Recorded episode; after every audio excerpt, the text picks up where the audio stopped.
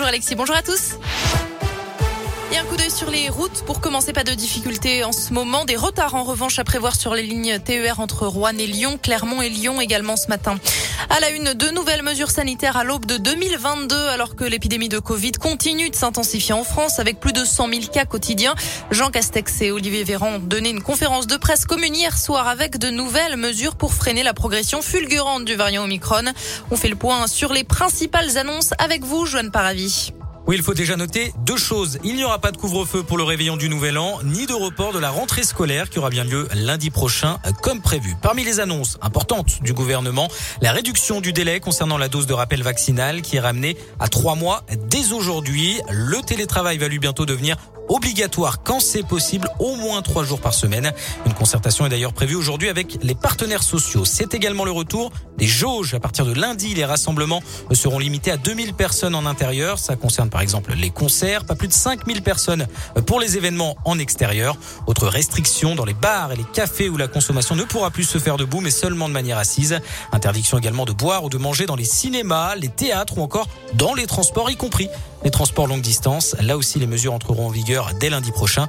Et puis enfin, le gouvernement va alléger les durées d'isolement pour les personnes testées positives au Covid et les cas contacts. Les nouvelles règles seront précisées avant la fin de la semaine. Et le pass vaccinal a lui été adopté en Conseil des ministres. Il faudra bientôt justifier d'un certificat de vaccination pour entrer dans les lieux où le pass sanitaire est actuellement exigé. La production d'un test négatif ne suffira plus. Le projet de loi doit être prochainement voté au Parlement. L'actu dans la région et cet accident mortel dans l'un, une conductrice de 77 ans a perdu la vie hier matin.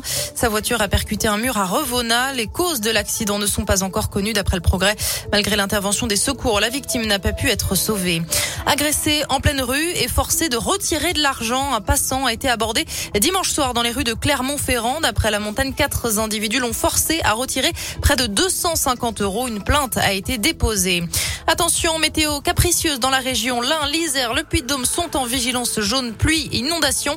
L'Allier, le Puy-de-Dôme, la Saône-et-Loire sont aussi en alerte jaune pour des vents violents. Prudence donc dans vos déplacements. Du sport pour finir avec les deux meilleurs champions 2021 désignés par le journal L'équipe, la double championne olympique de judo, Clarisse Agbegnenou et le double champion du monde en titre de cyclisme sur route, Julien Alaphilippe. Ils se placent tous les deux au sommet du sport français cette année selon le quotidien. Et puis les sanctions tombées pour l'OL et le Paris FC. Ils sont tous les deux éliminés de la Coupe de France. Match perdu pour les deux clubs après les incidents en tribune survenus le 17 décembre dernier. La rencontre avait été arrêtée à la mi-temps suite à des débordements en tribune au stade Charletti. Du sport et du basket, la victoire de la JL Bourg face à Orléans. Les Bressons l'ont emporté hier 84 à 75. 9h04